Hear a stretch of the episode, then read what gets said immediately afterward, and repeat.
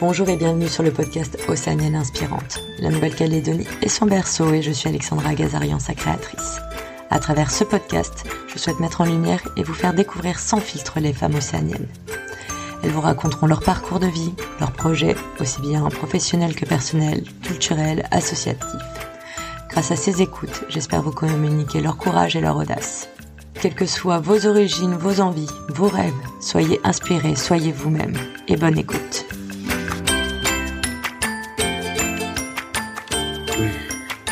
Bonjour et bienvenue sur Océanienne Inspirante. Aujourd'hui, après de multiples efforts techniques, nous voici en direct de la France avec Amour Tao Fifenoua qui est avec nous. Comment vas-tu, Amour?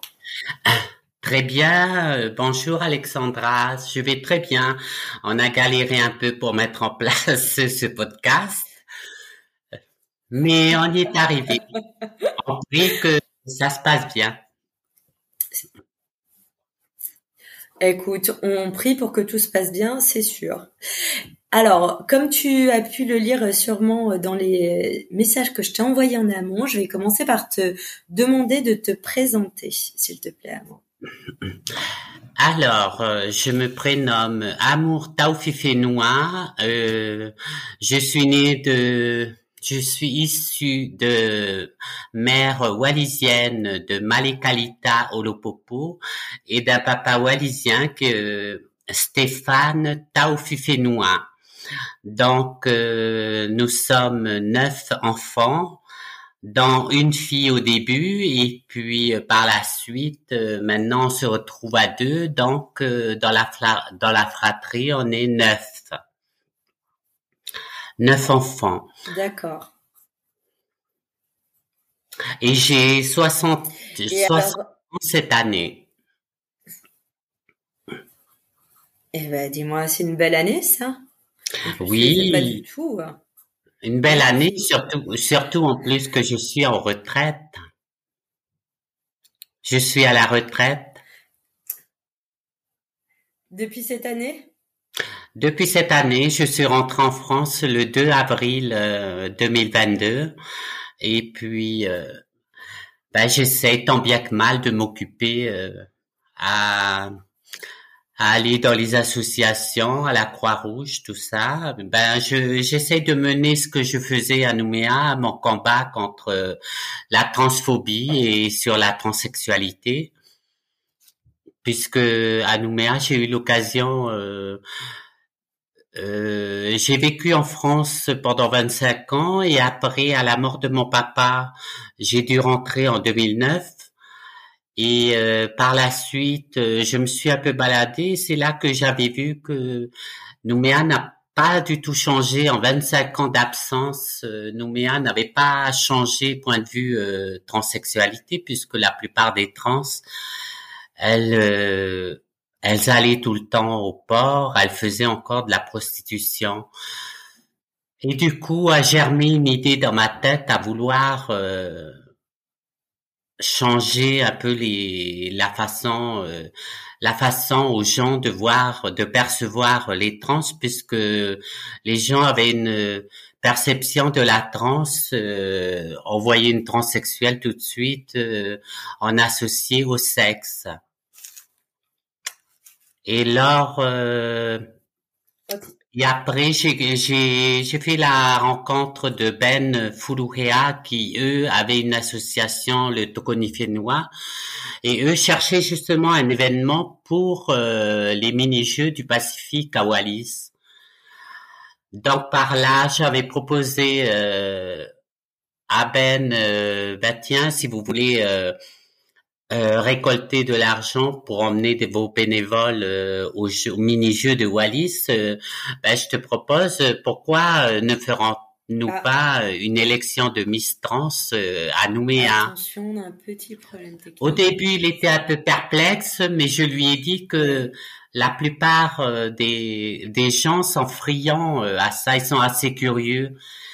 Et ce que je voulais faire, c'était justement pour qu'il ait il est un impact pour que les gens voient que, en fait, quand la trans, elle vit, euh, elle vit normalement comme toutes les personnes normales. Elle travaille, elle, elle, elle essaie de s'intégrer tant bien que mal. Pourtant, parce qu'à mon, parce que je voyais très bien que si jamais on faisait ce travail-là, euh, je savais que les gens petit à petit allaient euh, finir par euh, par adopter entre guillemets.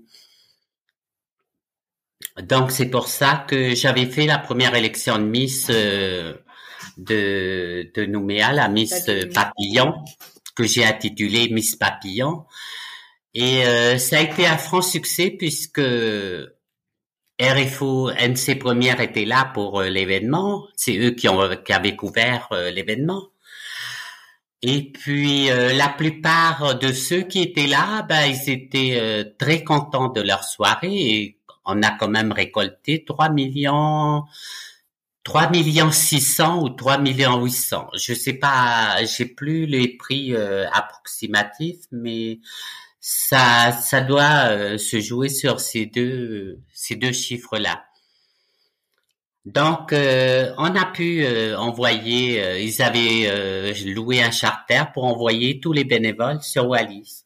Et toutes, toutes les trans en étaient contentes parce qu'au moins on avait fait une bonne action. Et la plupart des élections que je fais sur Nouméa, c'est toujours associé à une bonne action. Parce que comme j'ai une devise dans la vie, c'est euh, de toujours euh, essayer d'être meilleur euh, chaque jour que Dieu fait. Voilà à peu près mon parcours. Après, ben, j'ai travaillé un petit peu. Je me suis mise dans des associations comme la lutte contre. attends, attends, attends. On, on va peut-être avant expliquer un petit peu ton parcours de vie pour que du coup euh, les auditrices et les auditeurs comprennent un petit peu mieux comment t'en es arrivé là. Oui. Du coup, t'es né en étant un garçon dans une famille où il y avait beaucoup de garçons et une seule fille. T'es né, euh, tu es né en Nouvelle-Calédonie? Je suis né en Nouvelle-Calédonie euh, le 30 juillet 1962 à Ducos. Par contre, j'ai grandi à la rivière Salée puisqu'après on a déménagé à la rivière Salée. Mais euh, déjà très euh, enfant, je savais que dans ma tête, je le savais que j'étais différente parce que je, je commençais déjà, j'avais un peu des petites manies de femme, tout ça, et, et je savais très bien que j'étais différente puisque, mais ça ne pas, ça n'a pas empêché de, de vivre et puis de faire euh, ce que je voulais, quoi. Donc. Euh, et du coup, tu as eu une enfance euh, normale en ayant des manies un peu de fille, mais sans pour autant aller au-delà. Toute ton ta scolarité s'est passée. Ma, scolarité s'était bien passée puisque la plupart du temps j'étais plus avec les filles et j'étais euh, la meilleure copine et la petite confidente euh, des filles. Euh, moi, ma scolarité, je n'ai pas eu de, de méchanceté de la part des autres élèves puisque ils voyaient, les autres élèves voyaient très bien que j'étais différente. Je crois ce qui m'a sauvée, c'est parce que comme j'étais très fine, j'avais, j'étais très fine, j'avais pas un corps de garçon.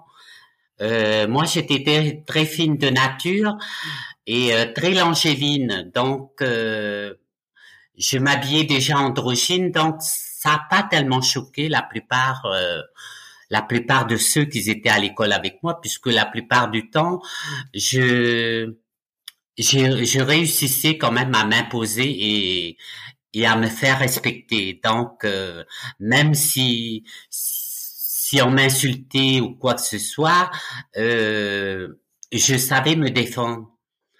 Mais sur ce côté-là, pour vous dire euh, en vrai, euh, ma scolarité, tout s'était bien passé. Au contraire, c'était plus, je protégeais plus les faibles parce que tous ceux, toutes celles qui portaient des lunettes et qui avaient un peu des dents, qui n'étaient pas dans la norme, c'était plutôt eux qui étaient le souffre-douleur donc, c'était plus, euh, je les protégeais plus qu'autre chose. Donc, à chaque fois, je jouais. Euh... D'accord. Après, pour, euh, pour ma scolarité et au niveau de ma famille, je sais que comme, euh, comme mon papa descend d'une lignée de famille royale, du coup, euh, c'était plus mon papa parce que je savais que mon papa euh, euh, euh, à force que ses frères lui disent oui, il faut lui dire à ton fils de se corder en garçon parce que c'est c'est un garçon, c'est pas une fille. Et je, mon père n'osait pas me le dire, mais je voyais très bien que que mon papa, il était partagé entre son enfant et aussi euh, ses frères, parce que mon père était quelqu'un de très famille. Il adorait aussi bien ses frères qu'il adorait ses enfants.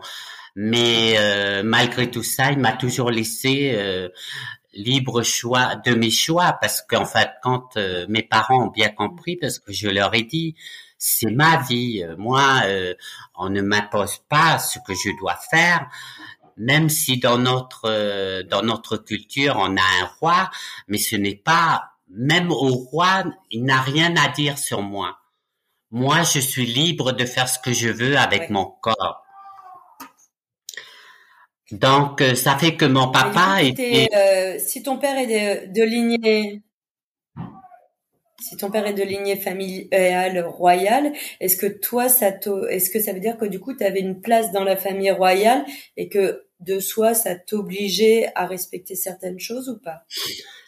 Ça m'obligeait à, respecter certaines choses, et mais euh, le problème c'est que j'étais confronté à moi-même. Moi, il fallait que je me trouve une solution pour que pour que je puisse savoir moi ce que euh, quelle est ma vie et quel est mon but dans la vie. Parce que euh, eux ça allait. Ils avaient déjà euh, ils avaient déjà une façon de voir et de percevoir la vie. Eux ils étaient nés normal. Donc moi à cette époque-là c'était pas tellement connu. En tant que trans du coup la solution il y avait que moi qui pouvais la chercher. Parce que mes parents pouvaient me soutenir c'est tout sur ce que je fais. Mais en même temps, ils avaient peur parce qu'à cette époque-là, c'était euh, quand on te voyait quelque part et t'étais habillé en femme, tu pouvais te faire, euh, tu, tu, te faisais tabasser ou bien euh, euh on te remet, on te remettait à l'ordre comme quoi tu remets tes habits de garçon puisque puisque j'ai été faire l'armée. Hein, j'ai été à l'armée parce que dû à mes cousins qui ont qui ont fortement insisté et puis en plus euh, qui sont venus et qui m'ont coupé les cheveux euh, qui m'ont coupé les cheveux pour que je puisse aller euh, à l'armée parce qu'ils se sont dit c'est peut-être la seule solution que je devienne un homme. Le problème est que ils sont mal faits parce que, parce que en me mettant euh, à l'armée euh, tu rencontres que des hommes et mes penchants étaient déjà pour les hommes. Du coup, ben, quand j'étais je me sentais comme une reine parce que pour moi, oh ben c'était c'était carrément le semaine pour moi. Je me sentais femme encore plus. Mais par contre, euh, c'est vrai que j'ai fait mes classes euh, comme eux ils le voulaient parce que je m'étais dit ne vous inquiétez pas, je vais le faire parce que pour vous montrer que je peux le faire. Mais euh, ce que je suis réellement, ça, vous allez pas me l'enlever parce que je vais suivre ce que moi j'ai envie de faire. Et une fois que je sortirai de l'armée, là par contre, je ferai moi ce que je veux. Mais je suis contente parce que de l'armée, euh, je suis après, j'ai été mutée euh, au mess des officiers, dont j'étais serveur là-bas après. Je servais les, les, les officiers. Et je suis, euh, quand euh, j'ai quitté l'armée, j'étais euh, sorti première classe. Du coup, le, le capitaine m'avait demandé, euh, Taufi, tu veux pas continuer l'armée Tu es première classe, tu peux encore. J'ai dit, écoutez, être à l'armée, c'était pas tellement mon truc parce que vous voyez très bien, regardez-moi, est-ce que j'ai un corps de soldat Je ressemble plus à une femme que et lui, rigolait, il disait comme ça, ah, par contre, tu as été un très bon élément, tu étais discret, on t'entendait pas. Et après, ben voilà, quand j'étais sorti de l'armée, je suis, euh, j'ai dit à mes parents que j'allais monter chez le frère à mon père à Païta, et c'est par là que je me suis dit, je vais rester du côté de Païta pendant un bon moment, le temps que mes cheveux poussent, et puis en même temps, je prends des hormones, parce qu'à cette époque-là, euh, nous, euh, moi, je connaissais pas les hormones, du coup, c'était plus, j'ai beaucoup de respect pour mes premières cancers euh, qui ont qui ont lutté pour nous puisque à cette époque-là, elles n'ont connu que le trottoir. Et je comprends très bien parce que il y avait que là où que tu pouvais te sentir femme et libre. Puisque tu n'avais pas accès euh, à un travail, si jamais tu cherchais un travail, eh ben désolé ma belle, mais euh, tu mets un pantalon et tu te rases comme tout le monde, comme tous les garçons, parce que tu es un garçon. Et comme ces filles-là, euh, voulaient vraiment lutter et s'affirmer que ce sont des femmes. Du coup, c'était le, c'était leur seul moyen d'exister, euh, c'était le trottoir. Et c'était parti de là que après, il y a eu cette association euh, de trans, de transgenre, euh, voilà, transgenre prostituée, quoi. Et moi, par derrière, après, ben, j'ai pris la relève, mais en, en redorant l'image de la trans, en faisant euh, en sorte de me mettre sur, euh, euh, en étant, en ayant de la visibilité, mais sur des associations, des trucs comme ça, des, sur la politique et compagnie, et sur le, et au niveau du travail aussi. Alors, et ça, tu l'as fait directement à partir du moment où tu avais fini l'armée, laissé pousser les cheveux et pris des hormones? Oui. à peu près?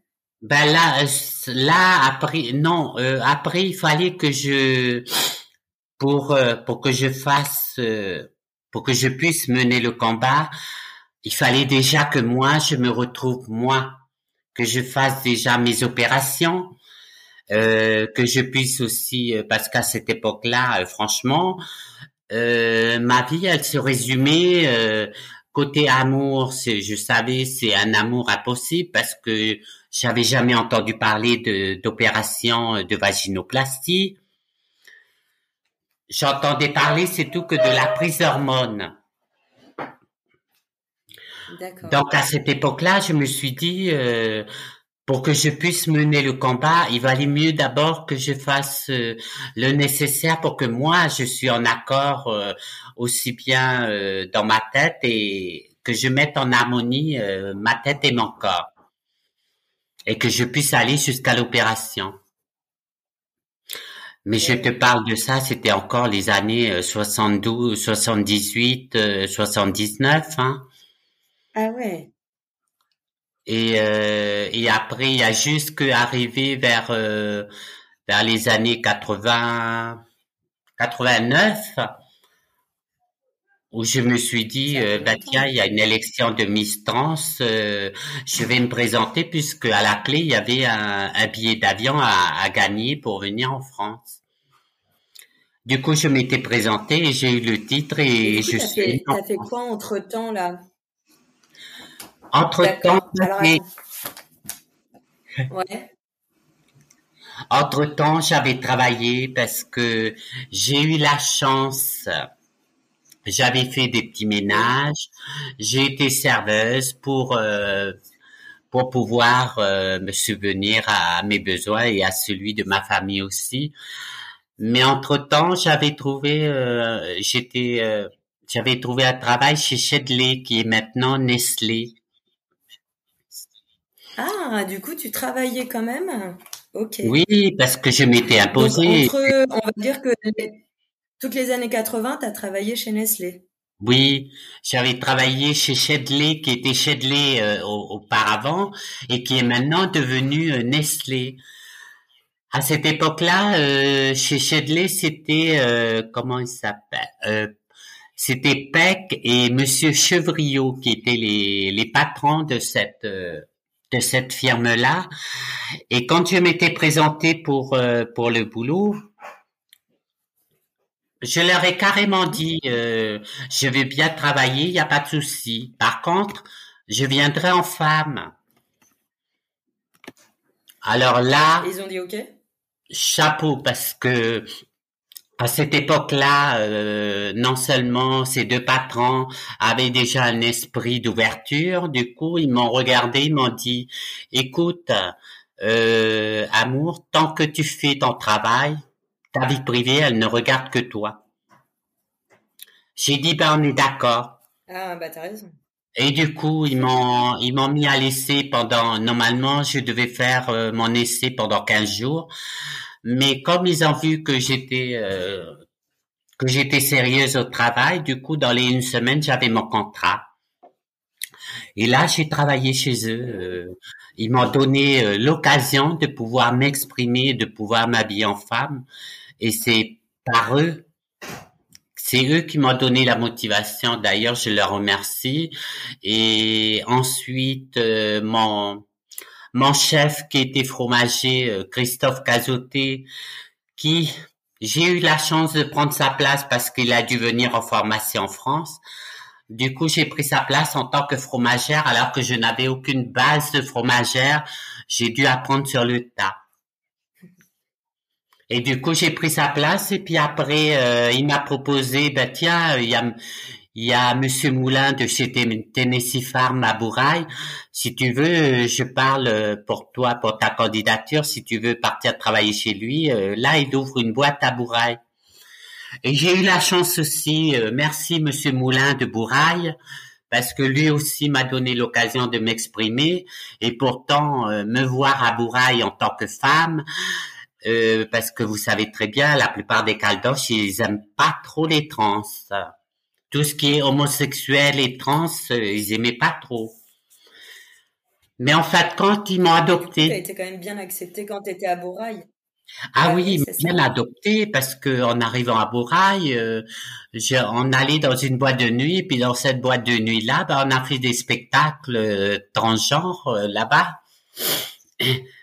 Ah tout s'était tout s'était bien passé. Euh, je n'ai je n'avais pas de problème avec euh, tous les, avec les caldoches qui étaient euh, à Bourail. Tout s'était bien passé. la plupart de ceux de là-bas m'avaient adopté. Donc et puis d'ailleurs c'est là-bas où j'ai été élue Miss Miss transgenre. j'ai été élue Miss Ah. Alors attends attends attends attends attends attends. On va reprendre juste parce que du coup sinon je me pose la question, c'est-à-dire que du coup, l'élection de Miss Trans a été faite à Bourail ou c'est oui, à Bourail qui t'ont élu sur Nouméa? C'est euh, à La première élection a été faite à Bourail. Euh, pas la première élection puisqu'il y a eu euh, déjà deux autres élections, euh, disons que c'était la trois, la troisième ou la quatrième élection, puisque la première élection a été la première élection, c'était une Tahitienne qui avait gagné. Elle a été faite au Mont d'Or. Ça, c'était dans les années 78 par là. Mais euh, l'année où j'ai été élu, c'était en 89 à, Bourail, pendant que je travaillais sur Bourail. D'accord. Et du coup, l'élection a aussi été faite à Bourail. Oui. Mon élection a été faite à Bourail. Les autres élections, ça s'est passé euh, en bois de nuit ou euh, et au Vallon d'Or. Ok. Et de là, donc en 89, tu es élu Miss Trans à Bourail. Tu travailles pour euh, Tennessee Farm et Monsieur Moulin. Oui. Et après, que se passe-t-il? Dis-nous tout. Après, ben, c'était, euh, j'ai pris le, l'avion et je suis venu en France. J'ai fait une année euh, à Carcassonne.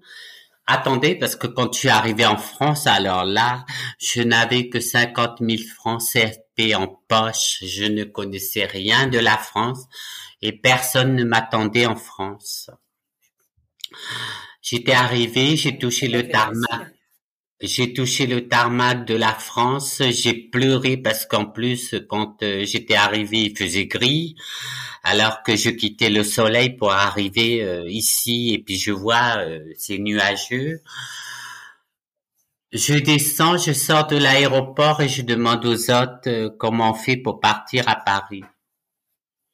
Ils m'ont dit ah mais vous pouvez prendre le bus, tout ça. Vous pouvez descendre à la gare du Nord. Je pars à la gare. Je prends le bus, je descends à la gare du Nord. Je connaissais même pas où j'étais. Euh, je leur demande s'il n'y a pas des hôtels par là. Ils m'ont dit ah ben il y a des hôtels pas loin si tu veux. Je suis parti. J'étais j'étais prendre un hôtel. Et après, je, c'est là, j'ai pris la carte et j'ai pris un stylo j'ai jeté au hasard pour savoir euh, vraiment où je dois aller. Et c'était tombé sur Carcassonne. Je me renseigne au patron pour lui demander, dis-moi, euh, comment on fait pour partir à Carcassonne?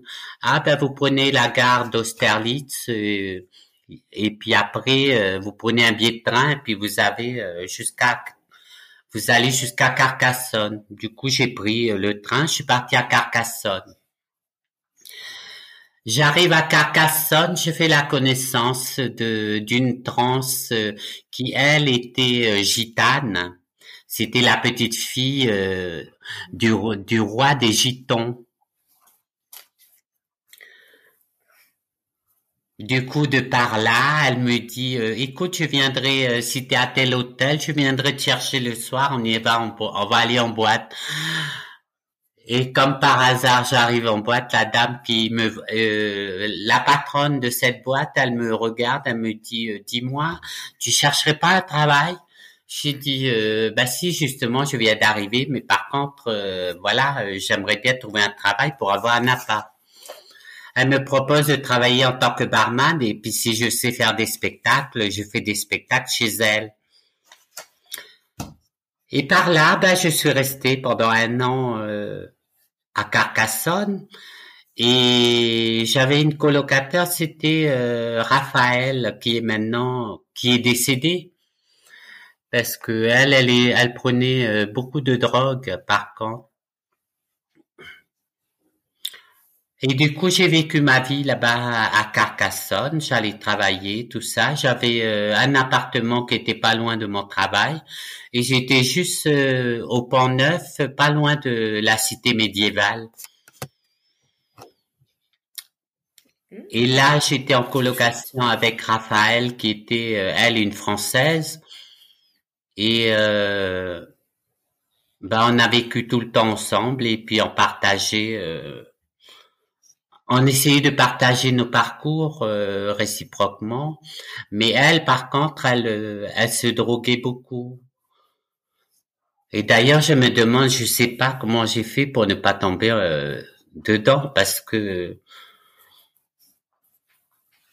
parce que franchement, à cette époque-là, c'était la plupart des filles prenaient ce truc-là pour pour être dans leur bulle, pour s'évader de la réalité, en fait. Quand elle était, euh, elle voulait aussi devenir trans? Euh, elle était euh, déjà, elle était déjà femme, mais je crois qu'elle a dû prendre ça, c'est parce que à cette époque-là, c'était, il y avait la maladie du, SIDA qui qui circulait, donc elle était, elle faisait partie des filles qui étaient séropositives. Donc elle avait, euh, pour elle dans sa tête, elle était déjà, euh, elle partait, euh, elle partait déjà dans, dans l'esprit où qu'elle avait plus d'espoir quoi. Son, son seul espoir à elle, c'était juste se droguer et puis vivre ce qu'elle doit vivre. Mais après, elle, a, elle est décédée parce qu'il y avait une drogue qui circulait après, qui était qui était vraiment pas bien, pas bon. C'était euh, une drogue qui venait de Montpellier ou de Nice euh, ou de Nîmes. Elle avait pris, euh, elle avait pris un truc qui venait de là-bas et cette drogue-là était, c'était vraiment pas bon. tous ceux qui ont pris ça sont morts. Et c'est à la suite, après, à la suite. retrouvé dans des milieux pas évidents, du coup. Oui. Ah, mais tu sais, je regrette rien parce que si j'avais pas fait tout ça et que j'ai pas connu tout ça, je crois pas que j'aurais eu la même force et le mental que j'ai euh, au moins j'aurais côté, j'aurais, j'aurais vu le mauvais côté, quoi, le l'enfer et puis. Euh,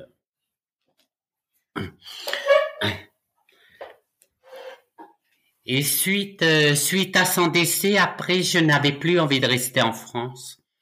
Et c'est là où j'ai décidé de rentrer à Nouméa. Alors attends, parce que du coup, tu as profité quand même d'être en France pour faire les opérations. Oui, mais euh, c'est là que je vais je vais y venir.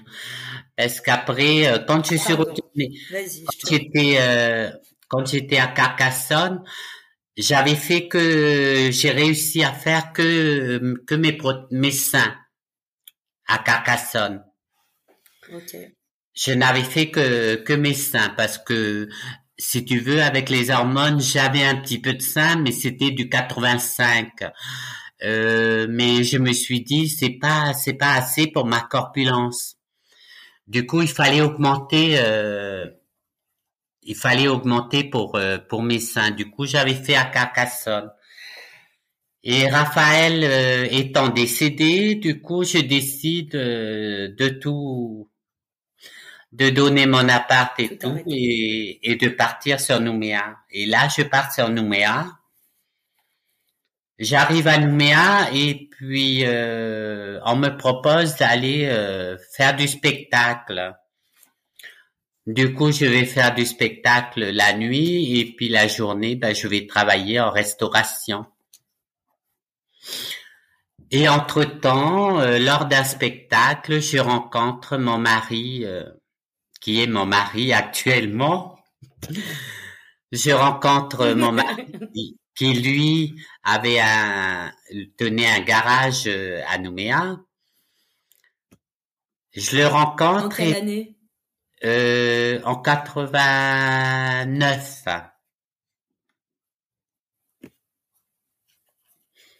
Non, 90, 90. Ah oui, tu me vois tourner la page, genre, bah, c'est bizarre. en 90, je rencontre cet pas resté longtemps en France. Hein? J'ai pas compris. J'ai dit, du coup, t'es pas resté. Tu n'es pas resté très longtemps en France, en fait. Non, parce que c'est là où c'est intéressant, parce que quand j'ai rencontré mon ex-mari en 90, et c'est là après que quand on s'est rencontrés, euh, on s'est rencontrés euh, lors d'un spectacle en plus. Euh, et un 1er novembre, et c'est marrant parce que là tu m'appelles pour faire le podcast, et je l'avais rencontré un 1er novembre en plus. Quand on s'est rencontrés lors du spectacle, euh, je sais pas s'il était conscient qu'il était venu voir une soirée de danse un spectacle de trance, puisqu'il était accompagné d'un ami, euh, d'un ami professeur à lui, qui lui sortait avec une amie euh, trans aussi. Et donc, euh, quand il était arrivé, tout de suite, quand il m'a vu, moi, je viens vers le au bar et puis on se regarde. Et quand on s'est regardé, je lui ai dit juste euh, ça va et d'un seul coup, il, s'est, il, était à côté de moi en train de me dire qu'est-ce que tu veux boire comme verre? Mais comme en ce temps-là, j'aimais bien boire, du coup, c'était euh, Monaco. Et allez, on y va pour le Monaco. Et c'était parti comme ça. Euh, nous deux on du coup on s'est mis dans un coin et après on avait on a discuté. lui me il me raconte un peu sa vie, puis après il finit par me dire dis-moi, est-ce que tu voudrais pas euh, qu'on sorte ensemble? Puis je le regarde, puis je lui, parce que lui il parle, mais en même temps il me dit, euh, parce que tu comprends, je cherche quelqu'un pour euh, pour vivre une histoire d'amour et puis qu'on ait des enfants. Alors là, j'ai fait des gros yeux, hein, parce que je me suis dit, euh, des enfants, je crois pas que je peux en, je peux t'en donner, hein, mais euh, du coup, je l'arrête et je lui dis, euh, au fait, dis-moi, tu es venu voir un spectacle, tu sais au moins le spectacle que tu es venu voir. Et lui me fait, oui, je suis venu voir un spectacle de transgenre, pourquoi? Euh, parce que là, tu me parles d'enfants et tu voudrais qu'on sorte ensemble, mais euh, euh, il vaut mieux que je te dise la vérité. Euh, moi, je pourrais jamais te donner d'enfant parce que moi, je je suis pas une femme biologique. Je suis une femme qui est en train d'essayer d'avoir une chatte là, en parlant crûment. Et lui me dit, euh, mais de quoi tu me parles? De toute façon, quand j'ai posé les yeux sur toi, pour moi, tu étais une femme. J'ai dit, ah, ok, euh, ben écoute, euh, ben si c'est comme ça, ben demain, tu t'arrêtes à la boulangerie, tu prends du pain et puis euh, des nems et puis après, tu viens me voir au San Francisco parce que j'habitais au San Francisco. Tu viens me voir au San Francisco et après tu décideras si vraiment tu veux qu'on sorte ensemble ou pas. Et lui me dit, mais pourquoi? Parce que je préfère que tu viennes le lendemain. Tu sais pourquoi? Parce que je préfère que tu me voies au naturel. Parce que là, tu me vois, je suis toute belle, je suis avec avec mon maquillage et tout. Mais je préfère que tu me vois au naturel parce que si tu veux vraiment qu'on sorte ensemble, ça sera le visage que tu verras tous les matins sur le lit. Moi, je vais pas faire comme toutes mes copines, à me lever à 3 heures du matin pour me pomponner, pour être belle le matin quand tu te lèves. Ça, il n'en est pas question. Et c'est parti comme ça. Quand il est venu le lendemain et il m'a vu au naturel, il m'a dit. Euh, débute une histoire d'amour. Voilà. Il m'a dit, euh, bah oui, ben quoi, il euh, y a rien de, de choquant.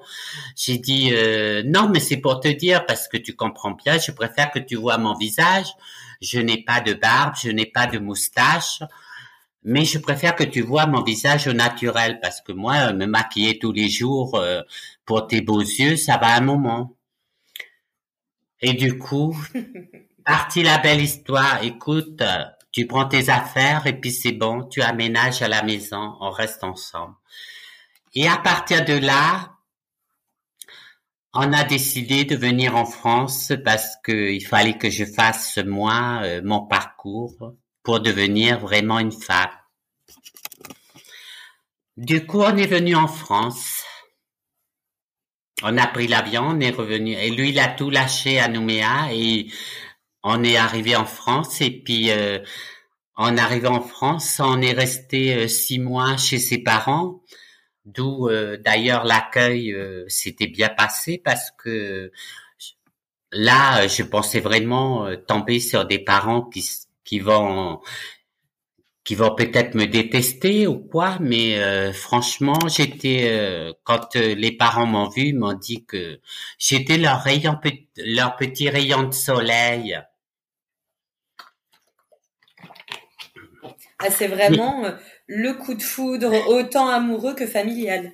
Voilà, parce qu'après quand je suis arrivée, sa maman, euh, dès qu'elle m'a vue, elle m'a dit, euh, tu sais amour, tu es la première des copines euh, à mon fils qui qui franchit la porte de la maison parce que mon fils n'a jamais ne m'a jamais emmené de copine à la maison. Si lui t'a emmené ici, c'est sûrement que toi tu vas être sa femme. Du coup, ben, j'ai rigolé parce que je me suis dit, oh là là, avant d'être sa femme, je suis même pas encore opéré parce que tu sais très bien qu'à cette époque-là, euh, euh, il fallait être opéré pour pouvoir se marier. Et encore, nous, on a eu de la chance parce que de se marier parce qu'après, il y a eu la loi euh, euh du Pax des, des homosexuels qui était passée. Et à partir de là, j'ai fait, euh, j'ai suivi le protocole euh, qui était fait euh, en France. Je restais du côté de Moulins, mais je descendais à Paris pour voir le psychiatre et puis et puis suivre le, le protocole qui a été mis en place pour nous. Mais j'ai pas suivi. alors quand même, informe juste parce que du coup, je me pose la question. Ta belle famille l'a bien pris et ça lui a semblé normal et elle t'a encouragé. Et ta propre famille à toi, ça s'est passé comment? Parce que du coup, tu repartais, tu avais rencontré quelqu'un? Ma propre famille, par contre, euh, tout s'est bien passé parce que moi, j'ai rassemblé ma famille à Noël. J'avais rassemblé ma mère, mes frères, ma sœur. et mon papa, je, je leur ai dit ce que moi je voulais faire et puis que moi je voulais être une femme, tout ça. Euh, avec ma famille, euh, bon, mon père était un peu hésitant parce que mon père, il, il m'a seulement dit une chose. Euh, moi, je ne commande pas ta vie. Le seul truc que je veux, c'est que tu te sens heureuse, mais je ne veux pas que tu rentres dans que ça soit un caprice, que tu fasses ça juste pour un temps et qu'après tu retournes en tant que garçon. Si tu décides d'être une fille, va jusqu'au bout. Et pour ma mère, elle, elle a pleuré. C'est normal. Elle me dit, euh, écoute, j'ai toujours su que tu étais différente de mes enfants, mais je perds peut-être une fille, euh, un fils, mais je gagne une fille en échange. Après, ça change rien, euh, quel que soit l'endroit où tu es, euh, on sera toujours là pour t'épauler. Et je trouvais vraiment Là, franchement, j'ai, je leur tire mon chapeau parce que mes parents ont quand même eu une éducation euh, catholique et puis en plus, il fallait, euh, c'était réglementé quoi leur euh, leur façon de vivre à eux. Mais je, je leur remercie parce que déjà de partir de Wallis, de déménager de Wallis pour venir à Nouméa sans comprendre un mot de français, et que mon père, lui, s'est mis à travailler euh, et à essayer de nous de faire en sorte euh, que ses enfants aient une autre vie que la leur, je leur tire vraiment mon chapeau parce que si j'étais restée à Wallis, je crois pas que je serais devenue une femme parce que j'aurais pas pu, puisque sûrement et encore je serais peut-être morte parce que euh, ça c'était pas c'était pas dans, dans le cadre des, des Wallisiens. Euh, ils aimaient bien voir les gens comme moi, mais euh, ils se servaient plus de. C'était plus. Je compare ça plus à un zoo parce que on était plus là pour amuser la galerie, euh, euh, pour les besoins de, de certains qui qui des fois avaient des déviances un peu autres que que hétéros. Mais et du coup, euh, pour ma famille, tout s'est bien passé aussi bien pour mes parents que mes frères et, et sœurs. Et je crois que si je suis arrivé là où je suis, c'est parce que j'ai eu quand même un soutien de leur part. Euh, je savais que je pouvais mener mon combat, mais je savais que je pouvais compter sur eux à tout moment Oui, tu te sentais épaulée, comprise, et du coup, tu savais que il y avait voilà, il y avait jusqu'au bout de ton parcours. Euh, autant, voilà, je savais que j'étais pas seule, et puis euh, je savais que je pouvais, euh, je pouvais mener mon combat sans sans mettre la peur devant, parce que c'est vrai quand euh, quand j'évoluais moi à Nouméa et que personne ne savait ce que je ce que je vivais je le vivais toute seule. Mais après, quand euh, ta famille, ta belle famille savent euh, ce que ce que tu veux faire, est-ce que est-ce que toi tu veux combattre, euh, après tu es plus tu es plus armé et plus sûr de toi et tu sais que tu avances dans la vie. Mais quel que soit le résultat qu'il y aura, mais au moins j'ai été épaulé psychologiquement et Voilà, à peu près. Euh, tu sais que tu peux aller jusqu'au bout des choses. Voilà. Et c'est pour eh ben, ça. alors, euh, excuse.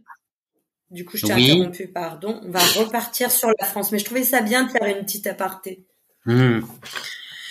Et après, ben, en France, ben, j'ai suivi le protocole qui fait, euh, je descendais une fois tous les mois, puisque c'était une fois tous les mois que je devais voir le le psychiatre, mais je n'ai pas, je n'ai pas suivi longtemps. Euh, j'ai peut-être fait quoi, euh, six ou sept mois avec le, avec le psychiatre, parce qu'après, euh, euh mes le psychiatre a vu mes parents, le psychiatre a vu les parents de mon mari aussi.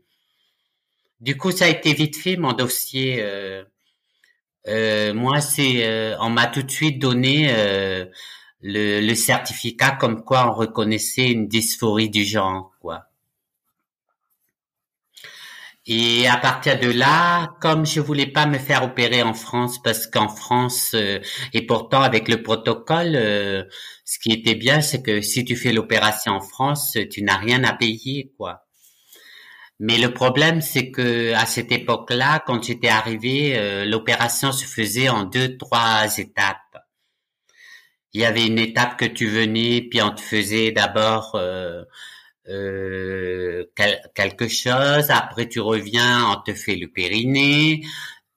Et moi, c'était pas trop ce que je, ce que j'avais dans la tête. Je voulais une opération, mais que ça se fasse en une seule fois et que je voulais aussi que parce que je m'étais informé si que si au moins dans ces opérations tu avais quand même tout ce que la femme a parce que si c'était pour me faire un vagin et puis euh, rien d'autre euh, ça valait pas la peine c'était pour tirer un problème pour rajouter un autre problème encore plus euh, non par contre, après, quand j'ai pu, j'ai entendu qu'il faisait à Londres et en Belgique. Du coup, je suis parti voir euh, euh, têtu comme je suis. Euh, j'ai comme mon mari est routier, du coup, j'avais demandé, dis-moi, tu peux me tracer euh, en faisant des croix comment on fait pour partir jusqu'à jusqu'à jusqu'à Londres là-bas. Du coup, il m'a fait des Poitiers et j'ai pris l'Eurostar pour aller euh, jusqu'à Londres. D'où j'ai vu le premier chirurgien qui, avec le premier chirurgien, j'avais, j'avais pas une confiance totale du coup. J'avais refusé son, son offre à lui et quand après je suis parti en Belgique euh, pour voir un autre chirurgien et là je me suis senti en confiance et j'ai préféré euh, me faire opérer en Belgique. Du coup, je me suis fait opérer en Belgique. D'accord. Et du coup, ça c'était quoi la différence d'opération pour que ceux qui connaissent pas puissent mieux comprendre? Ben parce que ce qui m'a fait peur euh, en euh, à Londres, c'est parce que quand euh, le chirurgien m'avait dit ah mais peut-être si jamais je te, je fais ton opération, il y aura quelques complications. Du coup, il m'a fait peur. du coup, je je voulais pas aller chez lui. Et là où je voulais aller en Belgique, c'est parce qu'en Belgique, il le faisait qu'en une seule fois et que je savais que tout était là. Les grosses lèvres, les petites lèvres, le périnée et euh, le clito et aussi euh, au niveau du vagin. Donc ça m'a rassuré, je me suis dit c'est bon, je me lance. Et du coup, j'ai fait venir mes parents parce que une grande opération comme ça, je savais que je pouvais aussi y laisser ma peau, du coup, j'ai fait venir mes parents sans leur dire que j'allais rentrer à l'hôpital. Je les, ai fait venir pour que je puisse profiter euh, d'eux pendant les un mois après je rentre à l'hôpital. Du coup, quand ils étaient venus pour les deux, ils croyaient qu'ils étaient venus juste en vacances.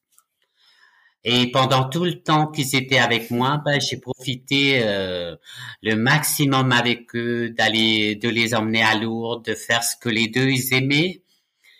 Et quand après euh, la veille où que les deux devaient reprendre l'avion pour repartir à Nouméa, je leur ai dit, ben écoutez, de toute façon, on se lève tôt le matin parce que vous allez tous m'emmener en Belgique. Et après, mon mari vous, vous emmènera à l'aéroport, vous allez prendre l'avion pour rentrer. Alors là, ma mère, elle a crié, euh, elle a dit que c'était vraiment un, un, c'était un cadeau empoisonné ces vacances parce que les faire venir et puis après euh, après lui dire que moi je rentre à l'hôpital et que les deux prennent l'avion euh, là ma mère euh, avait du mal à avaler parce qu'elle disait que s'il m'arrivait quelque chose moi je les envoie à Nouméa et que alors que les deux pouvaient pas revenir. Voilà. Et du coup, je leur ai dit, j'ai dit, euh, mais maman, je n'ai, j'ai fait ça pour que je profite avec vous deux. Maintenant, je suis toujours votre enfant, mais euh, moi, j'ai quelqu'un maintenant sur qui compter. si cet homme, s'il m'arrive quelque chose, cet homme, c'est lui qui aura tous les droits de faire ce qu'il voudra s'il m'enterre ici ou, ou s'il me ramène, il me rapatrie à Nouméa. Le seul truc que je voulais, c'était de pouvoir, parce que si jamais je me fais opérer et que je ne me réveille pas, je veux que vous soyez euh, tranquille, que au moins je serai morte, mais au moins je serai déjà une femme, parce que ça a toujours été euh, le but premier de ma démarche. Euh. Et après, je disais. Et en quelle année ça? En 95.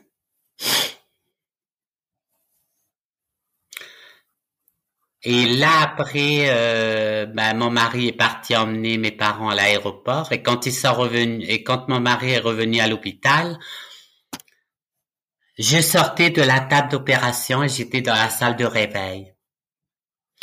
Et quand mon mari m'a regardé, m'a dit ça y est, tu l'as fait, t'es heureuse maintenant, euh, tu pourras plus voir ton sexe euh, masculin. Et je, je le regarde et je lui dis, mais de quoi tu parles? J'ai toujours été une femme. Pour moi, je prends ça, c'est comme si j'étais venue pour un accouchement. Moi, euh, pour moi, dans ma tête, j'ai toujours été une femme. C'est tout. Et à partir de là, ben, là, par contre, après mon opération, je peux vous dire que ça a été une libération parce que tant que tu n'étais pas opéré, mais qu'est-ce que tu pouvais avoir? Plein de trucs dans ta tête, des a priori, des appréhensions, euh, de la vengeance que tu as envie, tu es colère euh, contre le monde entier, euh, toute cette haine que j'avais, tout s'est envolé. j'avais, on pourrait dire que là je venais de renaître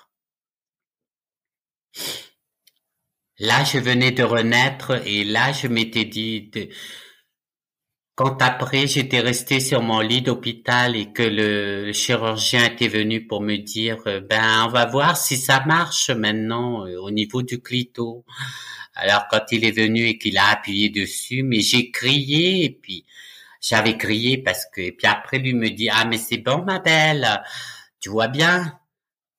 Maintenant tu pourras en profiter, ça marche c'est sensible, donc euh,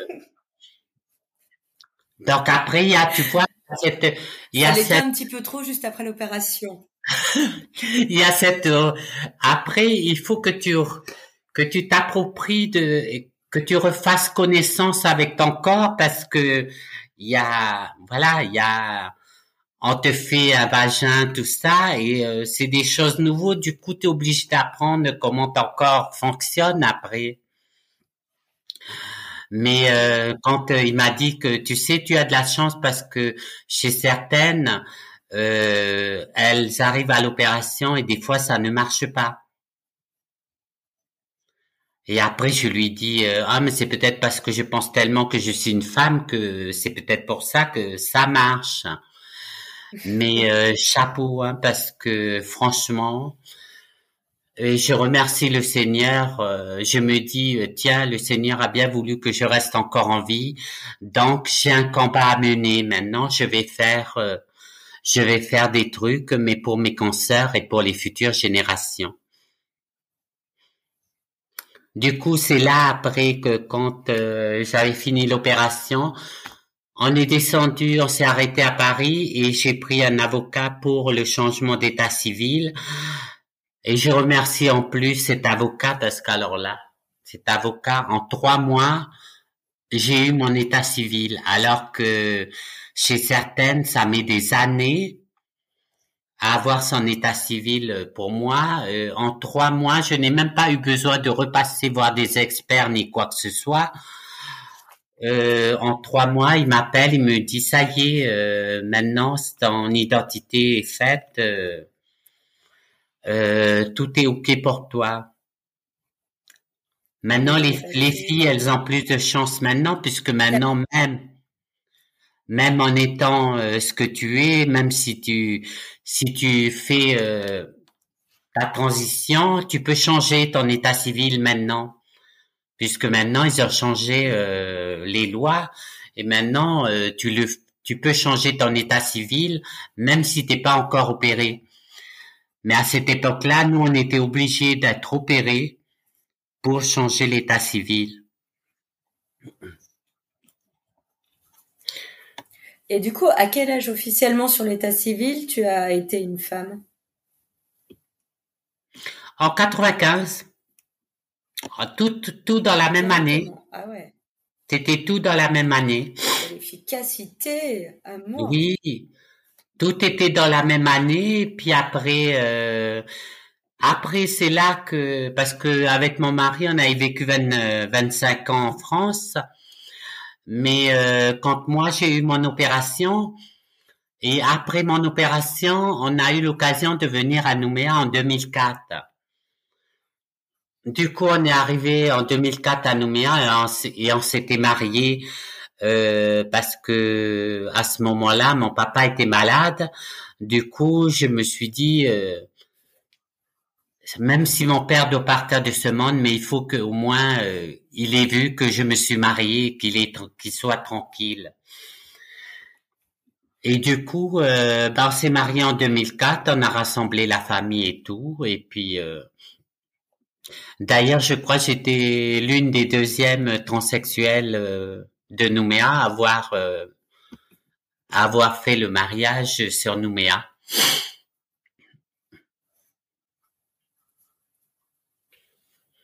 Et, ta famille était réunie du coup? Voilà, ma famille était réunie et quelques-unes euh, de mes consoeurs aussi étaient euh, conviées au mariage. Du coup, on a passé un bon mois euh, là-bas. Et après, on est revenu euh, ici en France. Et puis, entre-temps, je ressentais un besoin de maternité je ressentais un besoin de, j'avais envie de, d'avoir des enfants. Et euh, entre temps, je servais de de famille d'accueil pour pour euh, celles qui venaient faire leurs études, celles du Pacifique qui venaient faire leurs études en France. je leur servais de famille d'accueil aussi. Et euh, voilà, ben, au moment où je ressentais la maternité, ben, j'avais trouvé cette option pour combler euh, pour combler ma cette maternité là et du coup j'ai reçu euh, trois ou quatre quatre gamines et gamins qui sont venus pour les études en France et qui, après les études, euh, quand elles avaient réussi, euh, certains sont rentrés au pays et d'autres euh, ont continué en France et qui et travaillent sur la France. Et entre-temps, mon frère me propose que sa femme est, est enceinte et puis si je veux, bah, ils vont me donner le deuxième pour que je l'élève comme si c'était mon enfant. Du coup, ben, j'ai suivi la grossesse de ma belle-sœur pendant les neuf mois et quand ma belle-sœur après euh, allait pour accoucher, dès qu'elle a tenu son enfant dans ses bras, euh, tout de suite elle m'a regardé, elle m'a dit qu'elle peut pas, elle peut pas me donner. Euh. Alors tu comprends bien que là. Bah, après c'est Là, je suis retombée en plus. Euh, je n'ai pas, je lui ai pas montré. J'ai, je la comprenais parce que je peux comprendre. Euh, ça aurait été moi, j'aurais été peut-être pareil. Du coup, je l'ai comprise. Mais euh, là, par contre, je lui avais pas montré. Mais là, j'étais tombée en dépression. Là, là, j'ai eu, euh, j'ai eu une année où que vraiment, là, je, j'étais vraiment partie en live là. Ah bah, en même temps, ça peut s'expliquer. Hein. J'étais parti en live et puis après en 2000 euh, et entre temps, euh, ben en, tout en étant ici, ben j'allais euh, j'allais dans des associations de couture et puis j'essayais aussi de me rendre utile à la Croix-Rouge en tant que bénévole. Mais c'est, j'étais souvent parti dans des trucs sociaux, moi. Je sais pas. Euh, c'est peut-être parce que j'avais besoin de, j'avais toujours besoin de donner de l'amour et de mon temps à des gens ou je sais pas, j'avais, j'avais vraiment ce besoin-là. Et après arriva le, le fameux jour où que mon père décède. Et là encore pire parce que là, franchement, je, là, j'avais une envie de tout plaquer. Là, j'avais une envie de tout plaquer. J'ai tout plaqué. D'ailleurs, j'ai tout plaqué parce que j'ai carrément dit à mon mari en divorce, euh, si tu veux que notre couple existe, tu me suis ou si tu me suis pas, moi je pars. Et si jamais je pars en divorce, euh, parce que, mais j'avais besoin de partir. J'avais besoin de partir parce qu'en fait, quand, euh, je sais pas, quelque chose me poussait à partir, à repartir au pays. Et euh, après, par la suite, j'ai compris euh, le pourquoi, puisque le temps que je fasse mon deuil déjà au niveau de mon papa, et en plus, et en plus, quand j'étais arrivé à Nouméa, j'étais arrivé, euh, j'avais fait, j'étais parti quand même avec un projet parce que en étant ici, j'avais été faire des, des créations de parfums, mais à Grasse. Mhm. J'avais fait des créations de parfums, du coup j'avais euh, j'avais mis euh, en ligne une, une création de parfum qui s'appelait l'arme d'amour. Et j'étais parti avec et j'étais associé avec euh, avec un un homme de de France.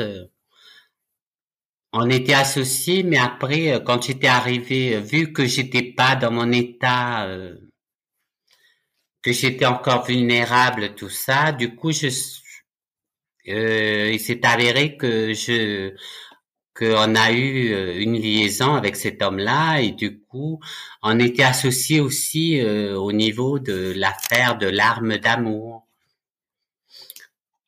Et les, créations de parfums, euh, ces appellations de parfums, ben je les, il y avait euh, des parfums qui s'appelaient Wallis, Futuna, euh, Kanaki. Euh, tu vois, j'avais donné des prénoms à ces parfums-là. Et ça a bien marché à Nouméa. Sauf que, voilà, encore une fois, je m'étais fait arnaquer par cet homme parce que, en fait, quand il se servait à la caisse pendant que moi je faisais les ventes. Ah ouais, super. Et donc, en fait, attends, attends, attends, attends, juste je refais, un, je fais un résumé pour tout le monde. Ton papa décède, t'as envie de tout plaquer, ton mari ne veut pas te suivre au final en, en Nouvelle-Calédonie. Du coup, vous vous séparez. T'avais déjà un projet avec quelqu'un pour une ligne de parfum euh, que tu avais créée suite à une formation à Grasse. Vous avez une liaison, vous êtes tous les deux à Nouméa. Et là, tu vends les parfums et lui, il, il vole les bénéfices. Voilà. Donc. Euh, ok, c'était un petit résumé juste pour être sûr. Voilà. Il vole, il, il m'a arnaqué en fait quand il m'a volé quoi. Du coup, j'étais euh, comme j'allais pas bien encore parce que franchement, euh, j'avais encore déjà géré mon divorce et puis euh, parce qu'après on avait divorcé et euh, j'avais à gérer mon divorce, mon divorce et puis en même temps la vente de mon père. Mais euh, franchement, quand j'étais, euh, quand je vendais mes parfums et quand je faisais mes ventes, même des fois j'allais, je faisais mes ventes au marché aussi. mais j'étais, c'est-à-dire que mon, mon esprit était ailleurs, mais c'est comme si j'étais un zombie, géré, euh, je, j'étais en train de errer, quoi. Et après, j'ai arrêté, j'ai tout vendu le, le truc de mon parfum et je suis rentré travailler. Après, euh, après il y avait, euh, j'ai une amie qui s'appelait Pauline qui, a, qui tenait le, le, le food center. Elle m'avait demandé si je voulais pas être chef de rang dans son restaurant. C'est un genre de fast-food. Oui, à Nouméa. Et ça s'appelait le fast-food. Et du coup, ben, je suis rentré chez elle, euh, à travailler euh, chez elle. J'étais euh, chef de rang chez elle. Oui, c'était dans les années 2000. parce que mon papa était mort en 2009. Du coup, j'étais à Nouméa en 2009. Mais je crois que j'ai dû commencer à travailler chez elle en 2011. 2010-2011. Parce que j'ai travaillé chez elle pendant cinq ans quand même euh, chez elle. Et par c'est par là que j'ai commencé. Elle m'a, elle m'a employé et du coup j'avais travaillé euh, comme responsable de, de salle. Et elle faisait partie de l'association de Tokonifénois dont je te parlais là. D'accord. Et euh, c'est là que un jour euh, cet homme qui s'appelait Ben Furuhea qui était arrivé et qui cherchait justement un événement concernant euh, le pour les mini-jeux de Wallis. Les mini-jeux. Voilà et qu'il fallait et que eux ils voulaient envoyer des médecins, des bénévoles, tout ça pour euh, les mini-jeux de Wallis et qu'ils voulaient euh, louer un charter et mais seulement il fallait qu'ils trouvent euh, qu'ils trouvent un événement qui qui fasse rentrer de l'argent pour pouvoir payer le voyage de tous ces bénévoles. Et quand j'ai rencontré Ben Fulurea, et c'est là où je lui ai proposé l'élection de Miss Trans euh, qui a vu le jour à Nouméa en 2013. Le, la première élection de Miss Papillon en 2013. Alors que l'élection de Miss Trans, ça faisait la dernière élection qu'il y a eu là-bas. Euh, euh, la dernière élection, c'était en 2000.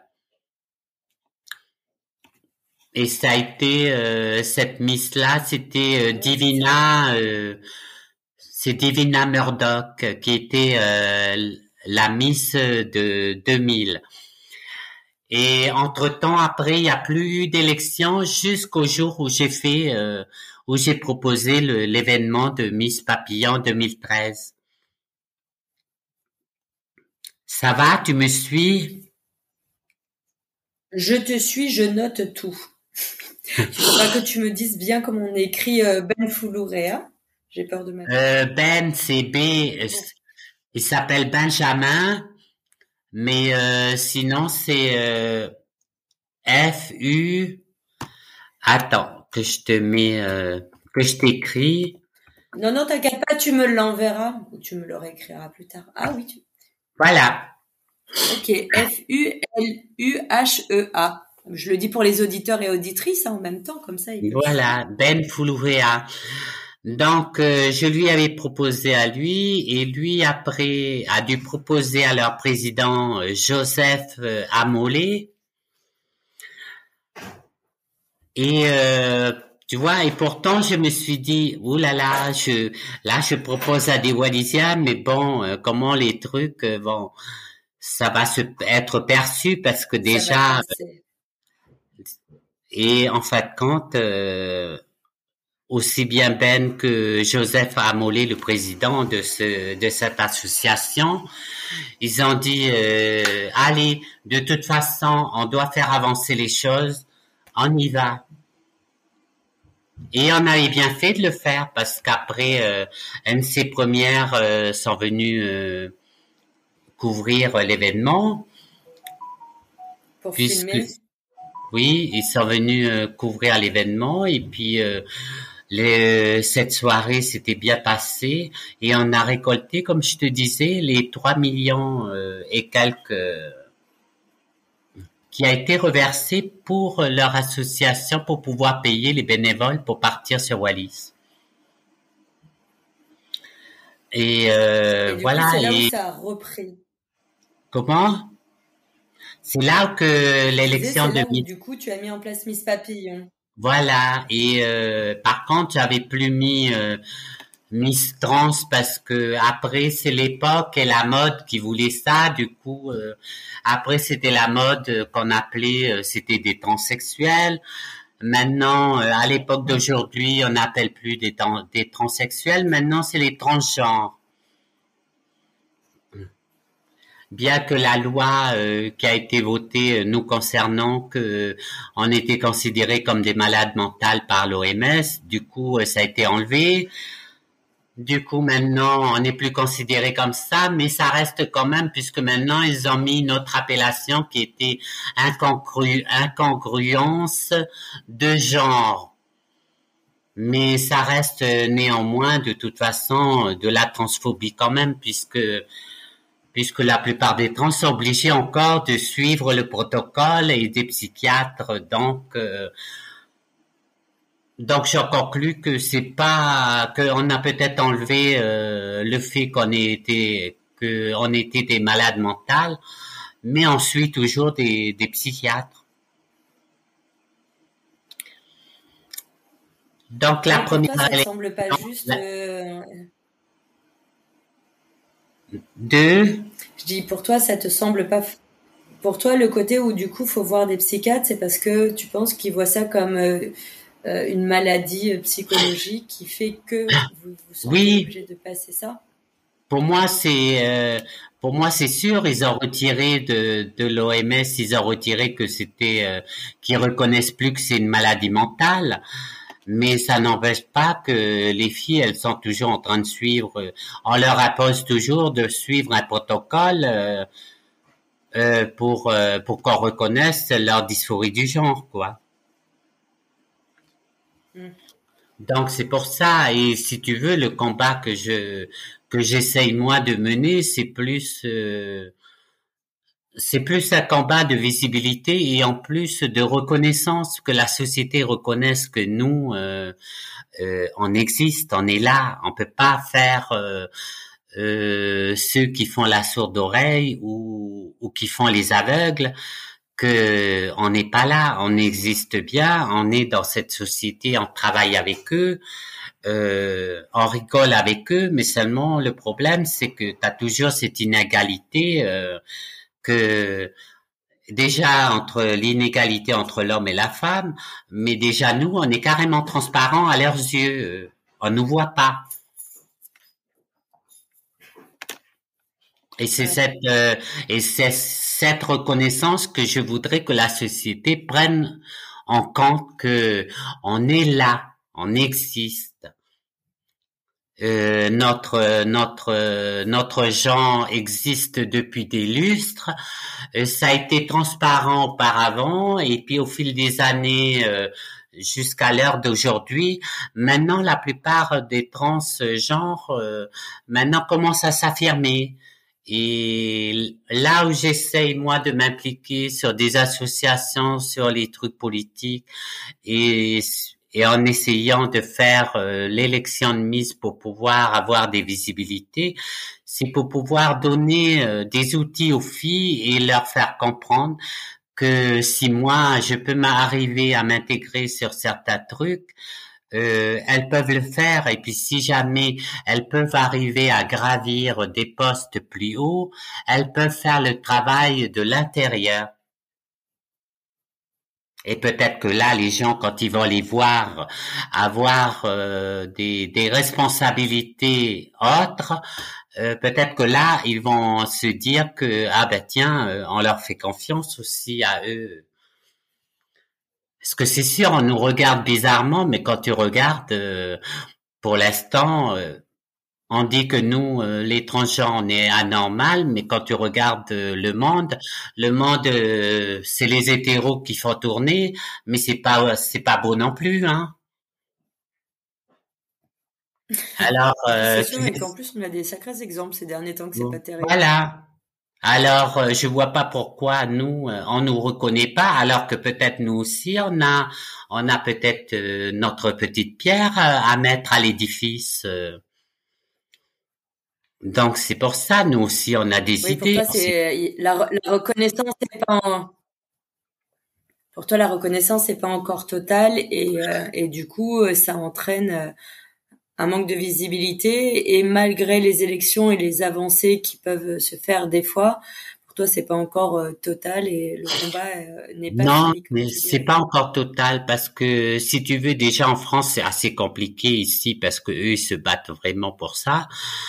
Mais euh, chez nous à Nouméa, t'inquiète pas parce que si tu sais, c'est pas pour dire, mais j'ai bien observé quand même à Nouméa. Euh, euh, le paraître euh, prime déjà.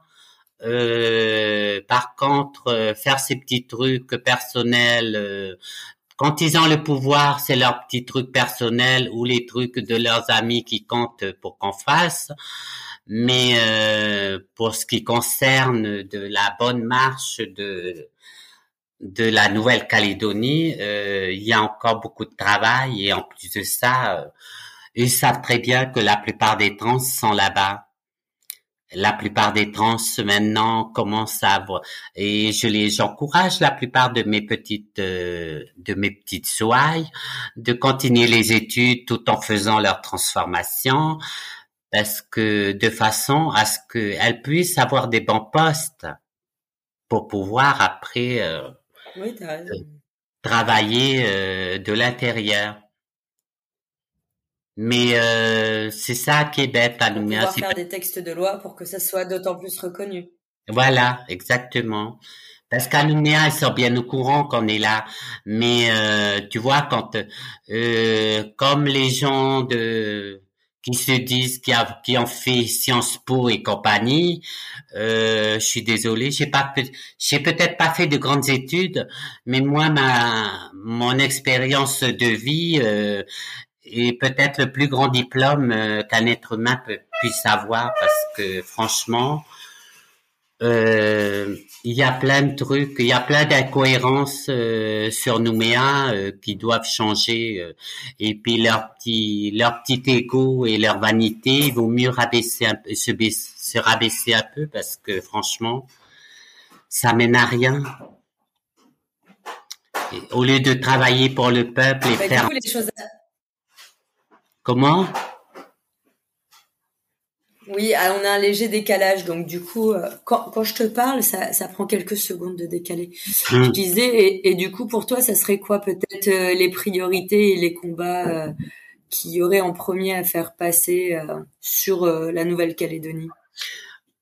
Bah, de toute façon, euh, déjà au niveau euh, de la légalité entre l'homme et la femme, puisque et puis sur la violence euh, des femmes aussi, il faudrait, c'est c'est à croire qu'il faut rééduquer les hommes de là-bas, les machos. Attends, franchement, on est en 2021, on est en 2022, on est au 21e siècle, et encore t'as encore des gens qui ont encore euh, l'esprit euh, de de nos anciens là. Alors que pourtant j'étais élevé pareil. Oui, mais après c'est toi-même qui disais que même en France c'est compliqué, encore un peu partout à l'heure actuelle dans le monde. Oui, parce que la France, eux, c'est un... soi-disant ils disent que c'est un pays conservateur, mais bon, quand tu dis conservateur, c'est bien, mais euh, quand tu vois aussi que le monde change, euh, tu essayes aussi de moderniser ce que tu appelles conservateur, parce que tu peux pas rester avec des idées d'avant et que le monde avance. Eh ben c'est exactement pareil à Nouméa. Si ceux qui sont dans le gouvernement pouvaient mettre leur petit ego de côté et essayer de travailler ensemble parce que c'est pas c'est pas si difficile de travailler ensemble. C'est juste qu'ils ont des des échos surdimensionnés que chacun euh, essaie de tirer euh, le meilleur parti de et je j'arrive pas à comprendre cette injustice euh, qui mais bon après le monde est comme ça. Peut-être qu'il faut ça pour qu'il y ait un équilibre Non, il faut peut-être juste attendre un peu et que, comme tu dis, il y ait plus de gens qui euh, fassent des textes de loi et, euh, et que les pouvoirs se répartissent autrement. J'en sais rien. Après, moi, je fais pas de politique, je t'avoue. Euh, oui, parce que tu vois, Moi, je suis, je suis une fille du pays. Je suis d'origine wallisienne. J'ai, ma culture. J'ai été élevée autre que. J'ai pas été élevée à la française. J'ai appris à être, euh, à vivre à la française. J'ai eu le choix de, de me dire, ben tiens, là je suis en France, je vis à la française, mais sans pour autant que j'oublie pas d'où je viens. Et quand je me retrouve avec la plupart euh, de mes compatriotes dans une fête euh, de Wallisiens, eh ben je me comporte en Wallisienne. Je m'adapte. Écoute, je trouve que c'est un beau message. Je vois le temps qui passe. Je sais qu'on a encore les questions de la fin. Euh, et avant, j'aimerais quand même voir avec toi. Alors déjà, j'aimerais qu'on dise qu'il y a une fin, qu'il y a une fin heureuse avec ton mari. Oui, il y a une fin heureuse puisque je suis rentrée le 2 avril 2022 et au jour d'aujourd'hui, on s'est remarié le 3 septembre 2022 de cette année. Donc euh, maintenant, ben, on essaye de vivre le plus longtemps possible et de vieillir euh, et de vieillir ensemble et de pouvoir partager encore d'autres d'autres bons moments et puis euh, et qui me soutiennent aussi dans mon combat. C'est surtout ça le plus important. Il a l'air de bien te soutenir euh, quand même là depuis le début de ce que tu en racontes. C'est un vrai coup de foudre quand même. Oui, euh, ben je crois que je pourrais dire que c'est mon âme sœur. Parce qu'en fait, quand euh, nous deux, on s'était déjà vus bien avant euh, dans une boîte de nuit, mais euh, avant qu'on se rencontre réellement. Il m'avait déjà remarqué, mais c'est lors de notre rencontre après officielle que après il m'avait il m'avait demandé, il m'a dit dis-moi, c'était pas toi que j'avais vu un Noël avec telle robe et telle coiffure. Ta coiffure me dit quelque chose. Et quand il m'avait dit ça, je lui ai dit mais oui, c'est moi. En fait, quand on était fait pour être ensemble, parce qu'après on s'est, on s'est revus, on, s'est rencontrés une deuxième fois et là c'était officiel. Après, euh, on est venu en France. Et après 25 ans de vie commune, euh, je plaque tout, je repars et euh, 13 ans après, je reviens et il m'attend toujours. Et là, on se marie et puis euh, on vit ensemble. C'est beau. Maintenant, on essaie de terminer la, notre maison qui, quand j'étais parti, était à moitié encore, était, les travaux étaient à moitié faits. Du coup, ben, je reviens et on refait l'autre partie. Le complément de la maison. ben, il t'attendait pour compléter, attends. Voilà. Est-ce qu'il y a quelque chose que un, sujet que tu aimerais aborder qu'on n'a pas abordé ou, que tu voudrais euh, donner des petites informations complémentaires?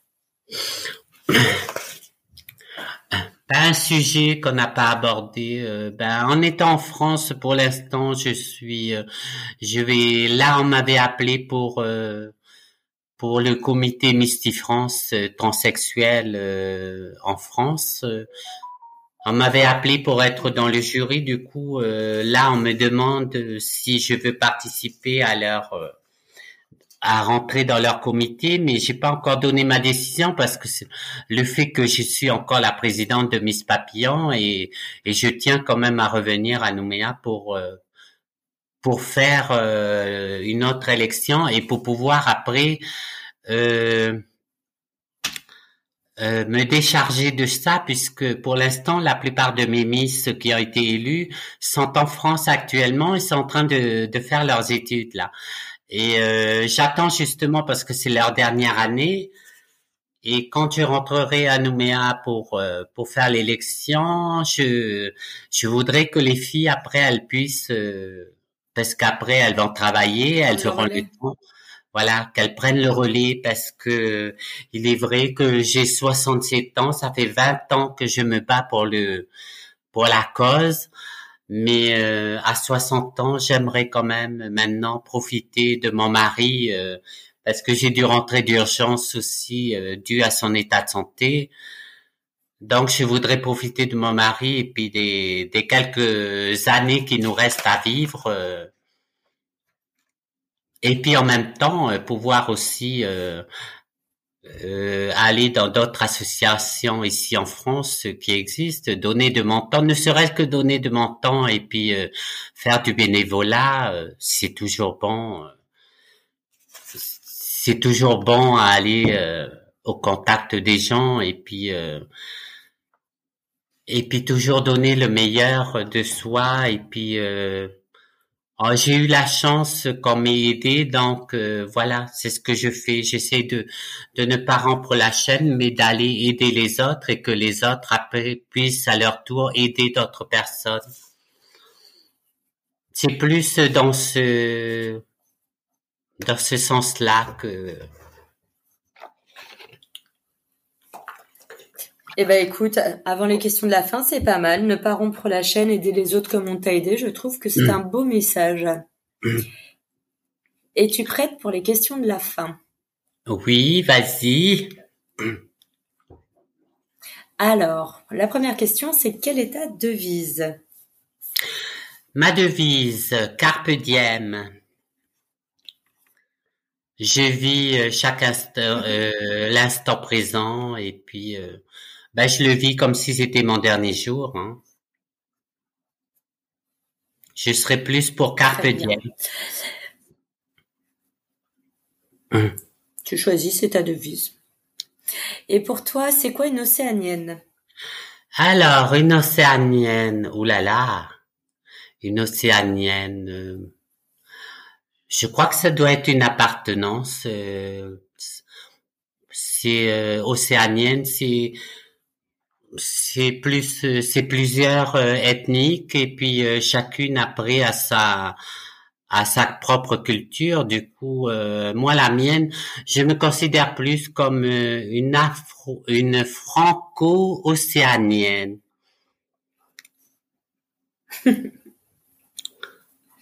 Ok. Euh, alors, quelle est là ou les femmes qui t'inspirent, connues ou inconnues, et pourquoi? Alors, la femme qui m'inspire le plus, c'est ma maman. Ma maman est celle qui m'inspire le plus parce que non seulement elle m'a donné la vie et elle m'a donné toutes les bases euh, euh, que j'ai pris avec moi pour euh, pour avancer dans la vie bien que ces bases euh, étaient des bases de son époque. Du coup moi je l'ai plus modernisé selon l'époque que je vis quoi. Et pour moi ce serait ma maman. Après c'est sûr que j'ai de l'admiration pour certaines femmes qui ont fait des luttes tout ça. Mais après c'est ces femmes-là, elles ont eu leur parcours et leur propre vie. Du coup, moi, je préfère admirer ma maman puisque c'est elle qui m'a donné naissance et qui m'a appris toutes les bases et que qui m'a appris que dans la vie, si je veux m'en sortir, il faut que je trace ma propre vie et mes propres choix dans la vie. Du coup, c'est ma maman. Très bien. Ok. Est-ce que tu pourrais nous conseiller des ressources comme des livres, des podcasts, des chaînes YouTube, des films, des séries, de la musique? Ouh là là, moi conseiller. Euh... Bah toi, qu'est-ce que tu écoutes ou que tu regardes ou que tu lis? Moi, si tu veux, euh, je je me mettrai, je je dirais pas que je conseillerais euh, que je vais conseiller puisque je sais que chacun euh, on n'a pas tous euh, les mêmes envies sur tel truc et tel truc. Moi, j'adore le sport par exemple ou Alors moi, j'adore le sport, donc le livre, je je suis pas très lecture. Par contre, euh, avec les outils d'aujourd'hui, je suis plus sur Internet. J'utilise plus les, comment on appelle, les, les, les réseaux, tout ça, parce que voilà, tu es obligé de te mettre à la page. Mais par contre, le podcast, je trouve que le, le podcast est plus intéressant. et je conseille et je crois que je conseillerais puisque de toute façon euh, la plupart des jeunes d'aujourd'hui c'est ils vont y venir sur le podcast donc euh, je serai plus euh, apte à leur leur conseiller le podcast est plus intéressant pour eux. Ok, écoute, on espère qu'ils vont suivre tes conseils. Euh, question d'après. Ah oui, que fais-tu de ton temps libre? Ah, bon, Je pense que dis tout, mais je dirais du bénévolat dans des associations. Exactement. Tu as tout compris.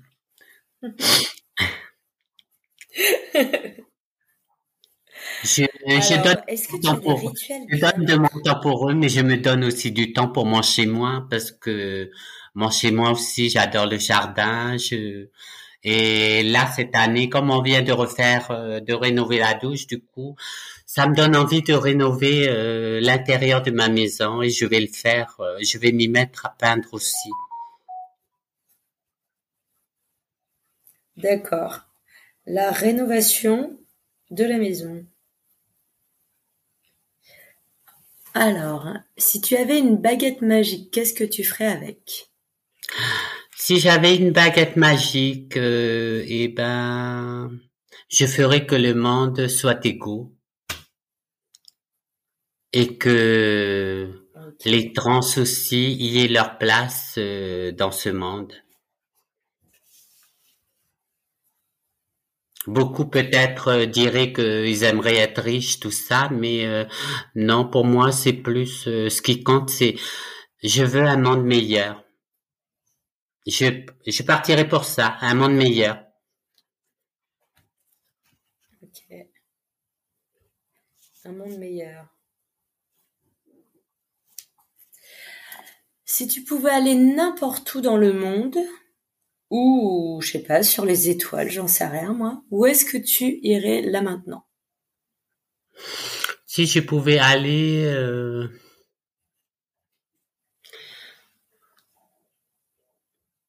ce serait là où que mon mari est, là où le cœur de mon mari est, euh, j'aimerais être euh, à, ses côtés à ce moment.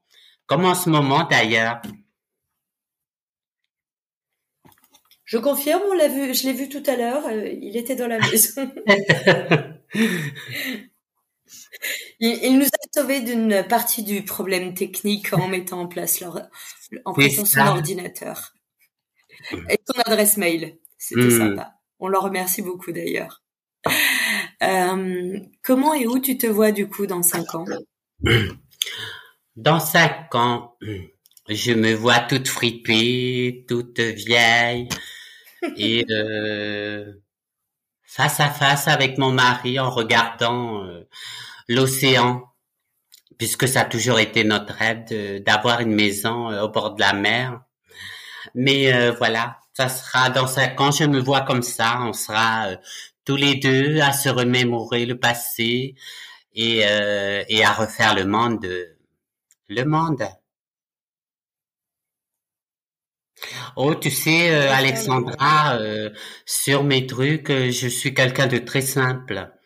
C'est marrant parce que la plupart croient que j'aime euh, me donner, euh, je, suis une grande dame, tout ça, alors qu'au fond je suis je suis quelqu'un de simple. J'adore euh, être bien apprêté et être bien habillé, c'est un fait. Mais je suis d'une simplicité.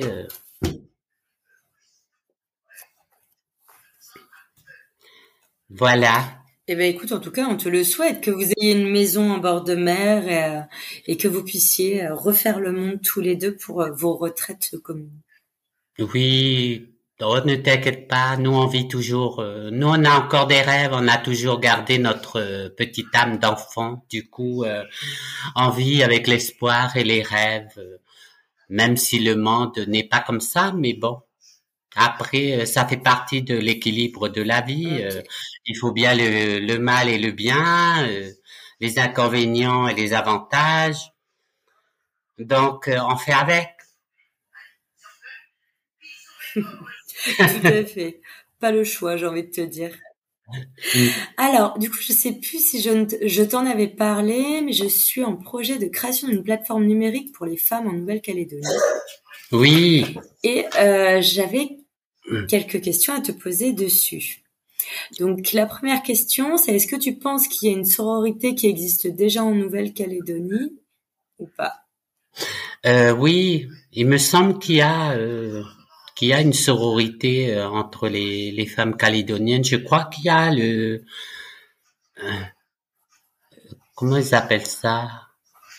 Ils n'ont pas le conseil des femmes là-bas aussi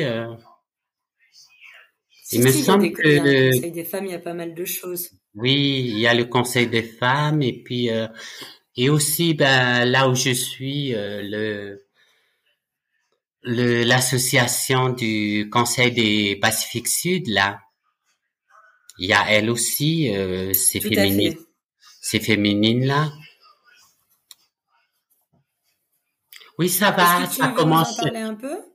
Euh, ça commence. Euh, ben, de toute façon, nous, euh, on est sur la lutte euh, parce que pour l'instant, moi, je suis pas tellement au courant de ce qu'ils sont en train de faire en ce moment. Mais quand j'étais rentrée, c'était comme c'était sur la violence contre les femmes, du coup, ça concernait aussi les femmes trans. Donc moi, j'étais rentrée dedans justement pour une visibilité des trans. Et puis là, je suis contente parce que là, je viens de proposer à une de mes de mes ouailles aussi qui est en France à Taïmani, Manoufekai. Je lui ai proposé de prendre ma place quand elle repartira en Calédonie pour pour pouvoir euh, parce que elle est plus euh, en adéquation dans ces trucs là parce que tu sais très bien après tu as des trucs euh, t'as parlé techniques qu'il faut euh, pour les médias tout ça. Et elle elle est plus à même à répondre à certains trucs parce qu'elle est plus au courant sur tout ce qui se passe au niveau de la lutte. Moi à 60 ans aller repotasser des trucs et apprendre des dates c'est sûr que j'apprends que les mots-clés, mais après, voilà. j'apprends que les mots-clés et puis je On dis... On passe le relais. C'est ça. Je préfère passer le relais à, à Franny Manufekai. Euh, comme ça, elle, elle le fera aussi mieux que moi et elle, elle est dans dans l'air du temps et puis dans le numérique. Euh, elle, elle est carrément branchée sur ça. Euh, moi, je suis complètement largué avec tout ça. Je fais avec mes propres moyens et je réponds du mieux que je peux. Donc, je sais que l'association. Du coup, si tu.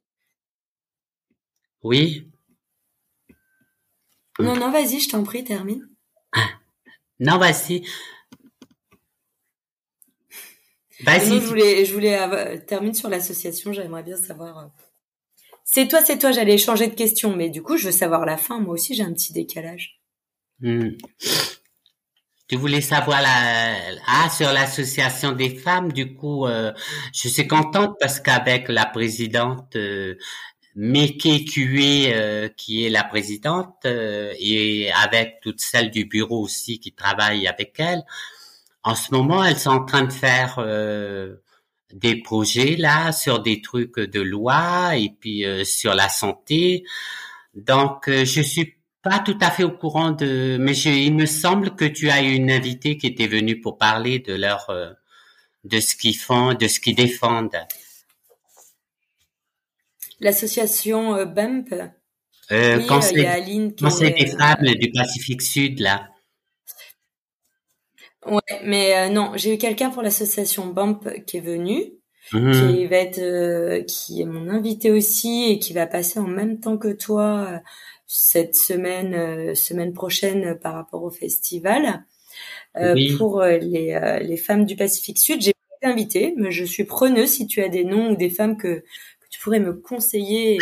Et, euh, bah, c'est euh, Meke, euh, Meke c'est la présidente normalement de de l'association du Conseil des femmes du Pacifique Sud. Euh, c'est plus avec elle que il vaut mieux que tu parles puisque elle, elle est plus euh, comme ça. Elle te parlera de ce qu'ils défendent au niveau de la santé et, aussi des préjugés euh, sur l'homophobie et sur l'homophobie. Ok, et eh ben écoute, ce sera la suite. Alors juste avant, quand même une dernière question sur la plateforme, même si je sais que t'es pas trop numérique, ce que tu me disais, mais en gros, pour toi, qu'est-ce que tu aimerais qu'il y ait dessus comme information ou comme ressources ou qu'est-ce que tu aimerais voir dessus? Euh, J'aimerais voir dessus euh, plus de prévention déjà. Et euh,